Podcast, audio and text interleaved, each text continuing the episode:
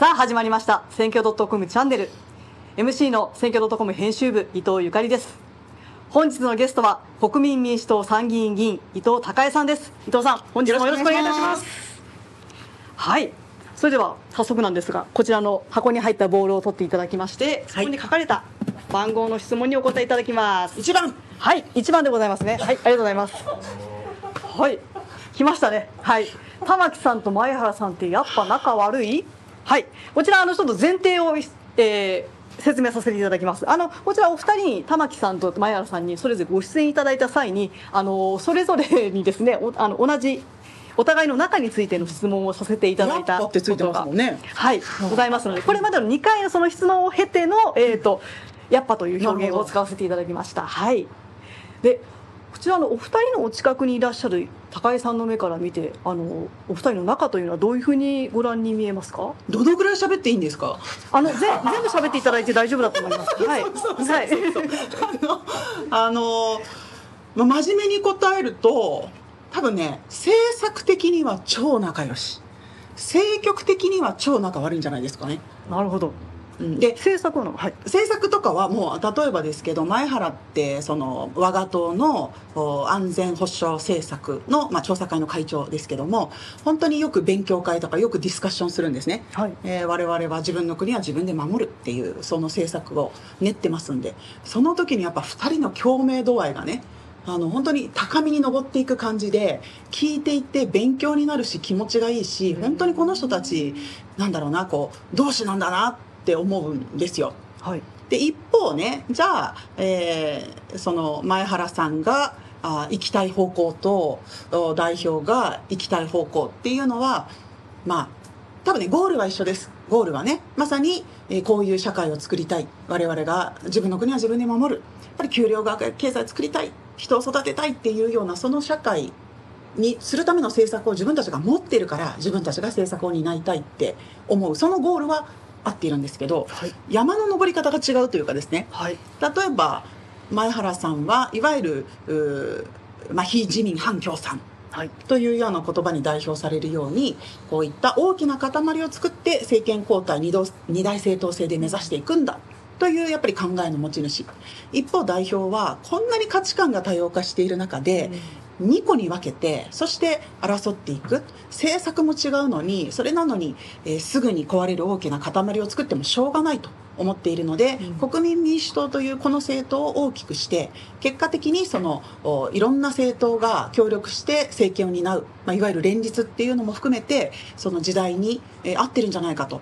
だからそういうようなそのうん、仲悪いっていうものにね集約されてしまうとちょっと意味を取り違えるような、まあ、そういう違いはあると私は傍から見ていて思います。うんお二人の議論の仕方として、まあ、高江さんはお二人にとって、まあ、あの同僚議員に当たると思うんですが議論の仕方をこうけんけんがくがくとやるタイプなのかそれともこう穏やかにあの二人だけでこうじっくり話し合うのかってどういう感じですか？ね、国民民主党でケンケンガクガクとか声を張り上げたりワンオクターブ上になったりする人いないんです非常にじゃあ冷静というかあの、まあ、落ち着いて。めっちゃ冷静で でも、はい。うわ怒ってんなみたいなのは分かります。あそういう時もあるんですね。あのありますあります、はいで例えばじゃあ予算案のね賛成、えーこう反対とか、まあ、参議院選の対応をね、えー維新との距離感どうするかみたいな時の、そうですね。なんかこう青白い炎みたいなね。はい。あの竜と白い蛇みたいななるほど。なんかそういう感じはシャンシャンシャンといはい。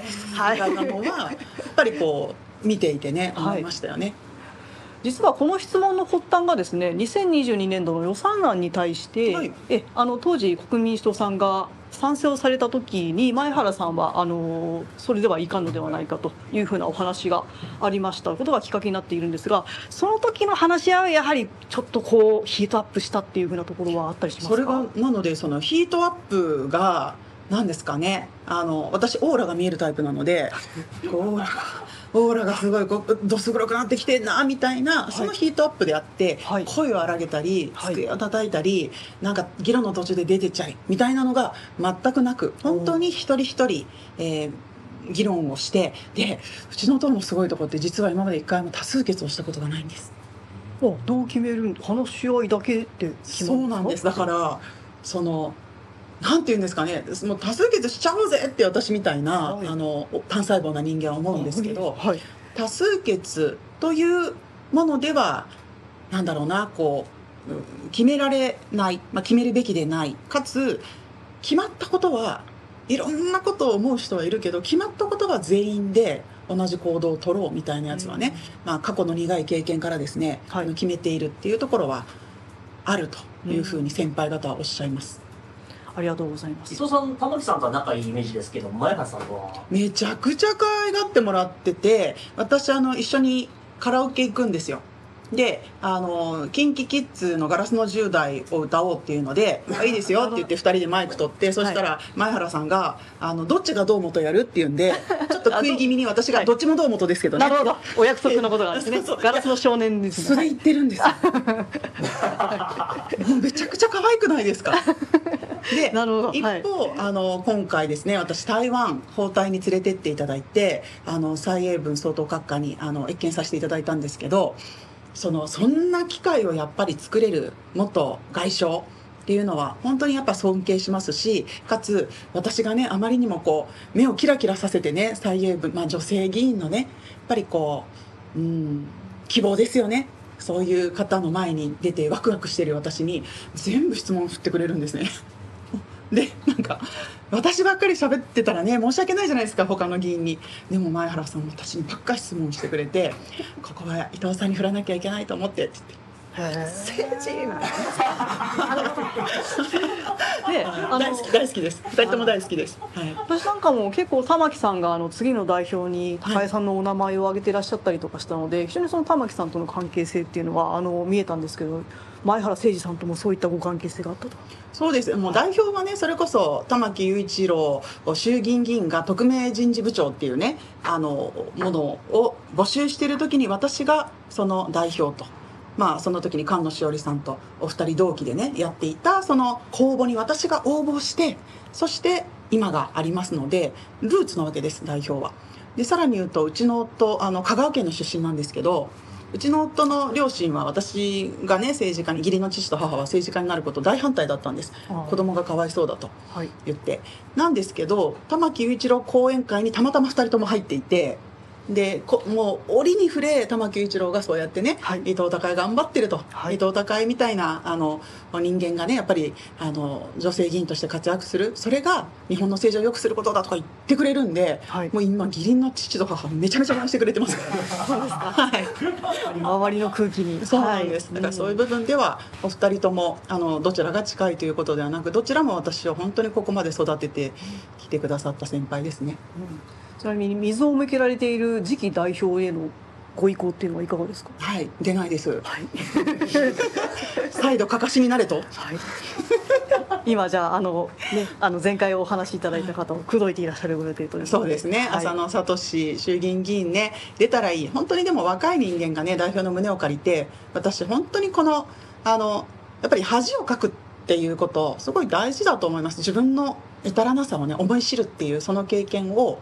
あの1期生でも2期生でもするっていうのはねすごく必要だと思いますはい、どうもありがとうございます。はい、さあ、それでは次の質問にはい移りましょう。はい、それではお願いします。はい、何番でしょうか？4はい、4番です。はい、失礼します。愛知の選挙事情を教えて。はい。こちら伊藤さんの地元でもある。あんまり詳しくないですよはい、えーよく言われているのが、まあ、愛知県の特徴として労働組合が強いあのいわゆる民主王国というふうな言い方もかつてはされていました。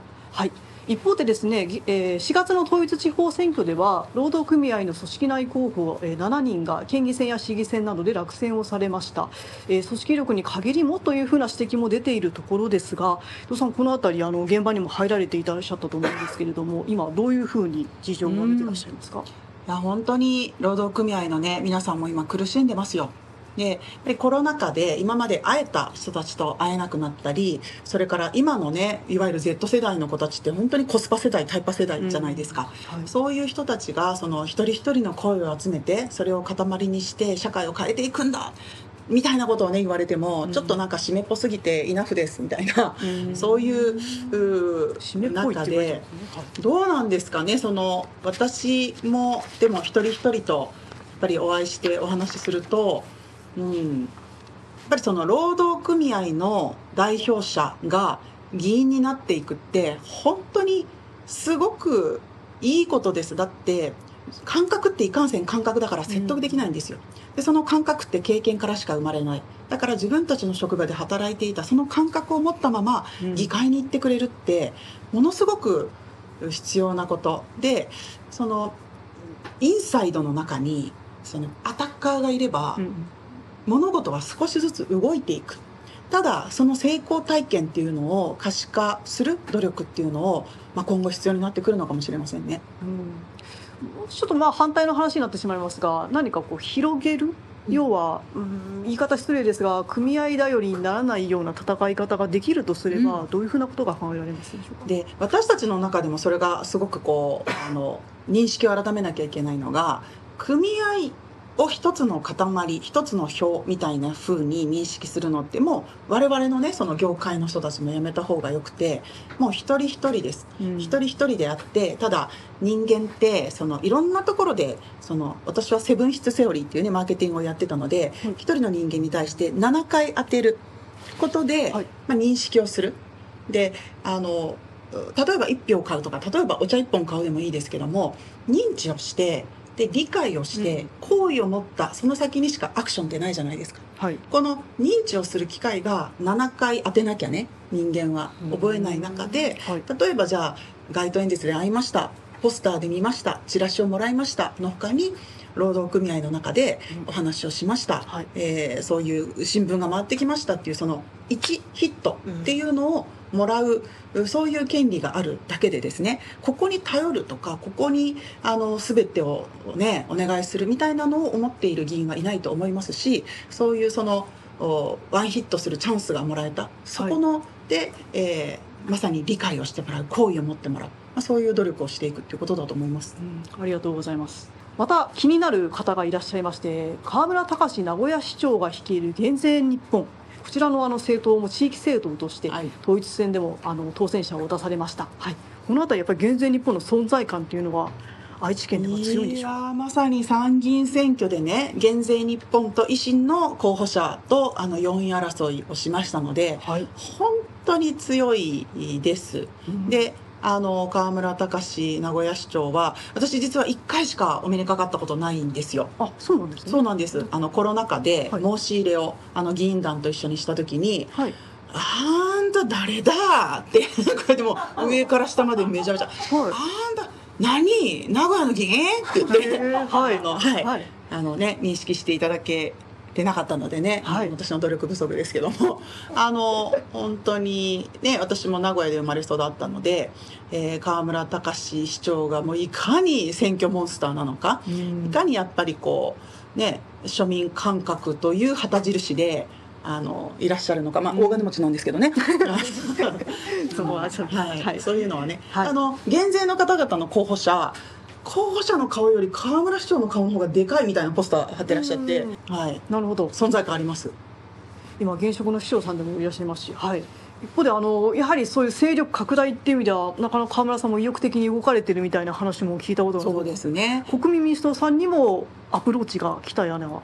いやもうあの河村隆市長は国民民主党のみならず360度全方位にアプローチしてるって聞きますよ。なるほど。やっぱりこう、ねそういう、はい。やっぱりこううん情熱をね、はい。持った方熱がある方の周りにねいろいろな情報や信頼って集まりますからそういう部分ではね私たちももっと熱を持って活動しないとダメですね。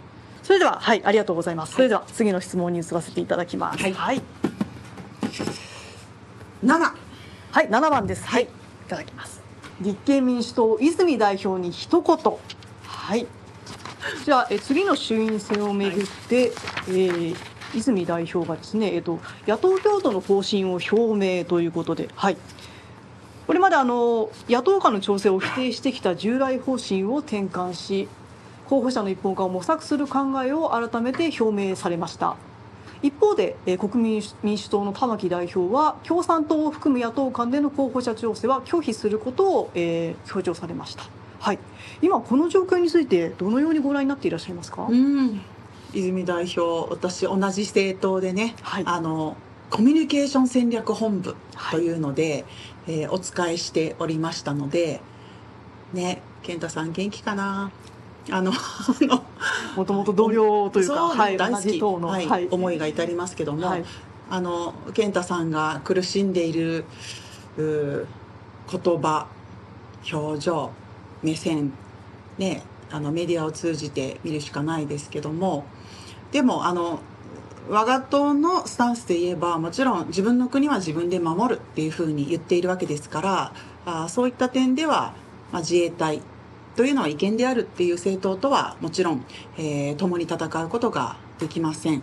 かつ我々は給料を上げる経済、まあ、私は特にものづくり愛知にいる中でそういった、まあ、電力、まあ、もう本当現代のインフラですからねそういったものを、まあ、否定をし、えー原発即ゼロみたいなところと共に、えー政策をまあ、作り上げていくことができないという中で政策がすり合っていないのに選挙の時だけ共にするっていうのは有権者に見透かされるというのはこれはあの玉木代表の考えと私も同じです。うん一方で今野党勢力のまとまり方としてはですねやはりそういったあの政党がこうそれぞれの考え方を貫き通すことによって精力的には与党の勢力の方が上回ってしまうというケースもあると思うんですがそのあたりの共闘については今どどのようになっていったらいいっていうふうにイメージされますか？やっぱりですね、まあ、選挙戦術、まあ、もちろんあの自民党、公明党も、ね、政策があ一致しているわけではないのに共闘しているわけですからそれに相対して